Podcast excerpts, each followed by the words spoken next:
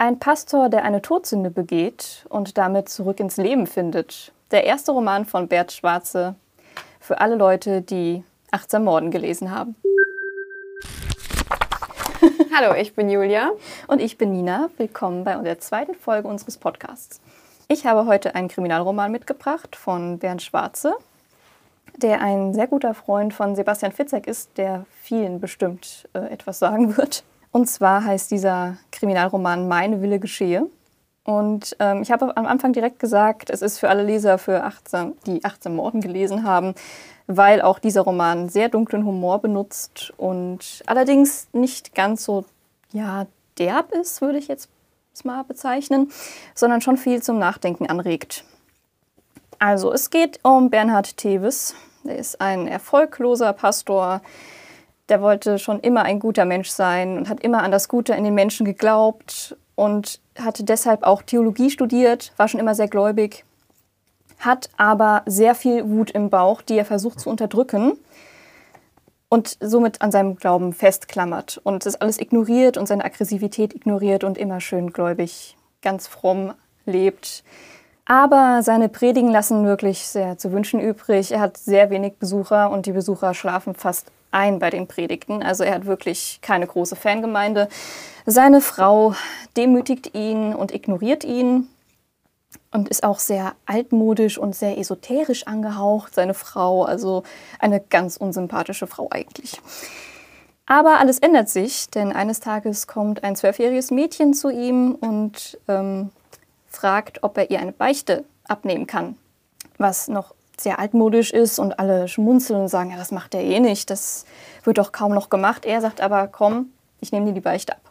Besser für ihn ist es erstmal nicht, weil sich sehr viele darüber lustig machen und die Beichte benutzen, um ihn zu ärgern und ihn auch da wirklich nicht gerade ernst nehmen. Aber er macht es und äh, versucht wirklich alles zu ignorieren, was ihm Böses angetan wird. Und es wird auch tatsächlich nicht besser, denn eines Tages kommt der gewalttätige Tankstellenbesitzer zu Tevis und zeigt ihm ein Video, in dem er seine Frau vergewaltigt und misshandelt. Also er ist betrunken und geht einfach zu ihm hin und ja, komm, nimm mir eine Beichte ab, guck mal, was ich hier gemacht habe und zeigt ihm ganz stolz dieses Video. Und Tevis platzt der Kragen. Er nimmt aus Affekt das schwere silberne Altarkreuz und zieht es ihm über den Schädel. Es liegt eine Leiche in der Kirche. Er hat also einen Mord begangen, eine Todsünde. Aber er reagiert schnell und ähm, versteckt die Leiche. Und auch wirklich niemand vermisst diesen ekligen Tankstellenbesitzer erst einmal. Er versucht, diese Tat zu verarbeiten und liegt wirklich Tage und Nächte lang wach und denkt, oh Gott, ich habe eine Todsünde begangen. Aber ihm geht es irgendwie besser. Und seine Predigten werden auch um einiges besser. Er wird beliebter, authentischer und die Besucherzahlen steigen.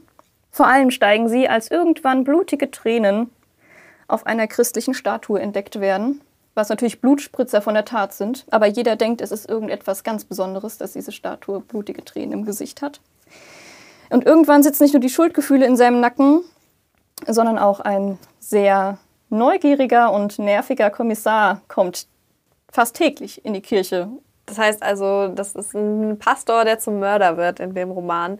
Würdest ja. du sagen, es ist äh, schwierig für Leute mit einem mit starken Glauben oder würdest du sagen, es ist noch irgendwie, also der Pastor ist noch, ist noch sehr gläubig und hat da irgendwie jetzt einen, einen Zwiespalt, der auch thematisiert wird? Ja, oder? und das wird sehr stark thematisiert, das fand ich auch so gut. Ähm, der Autor selber ist nämlich auch Universi also in der Universitätskirche tätig er verarbeitete auch, glaube ich, sehr viel von seinen äh, eigenen Erfahrungen, dass die Kirche nicht mehr so ernst genommen wird, zum Beispiel, dass da irgendwelche Predigen gestört werden und so weiter. Und ähm, der Hauptcharakter, also der Bernhard Tevis, der liegt ja wirklich lange wach und überlegt, boah, ich habe das getan, liebt Gott mich immer noch, kann ich immer noch in den Himmel, also so extrem jetzt nicht, aber er denkt darüber nach, boah, was habe ich eigentlich gerade getan? Ist das gut? Ist das schlecht? Werde ich jetzt bestraft? Aber ich habe eigentlich etwas Gutes getan. Es ist auch sehr philosophisch und das Ende hat das wirklich echt in sich. Es ist ein Ende, womit man eigentlich gar nicht rechnet.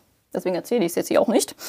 Und das ist aber in sich, in sich abgeschlossen, weil das ist ja. ja oft auch eine Sache bei Krimis, dass es eine mm, Reihe wird. Jedes nee, Mal. also das klingt jetzt nach wirklich ähm, einem Ende.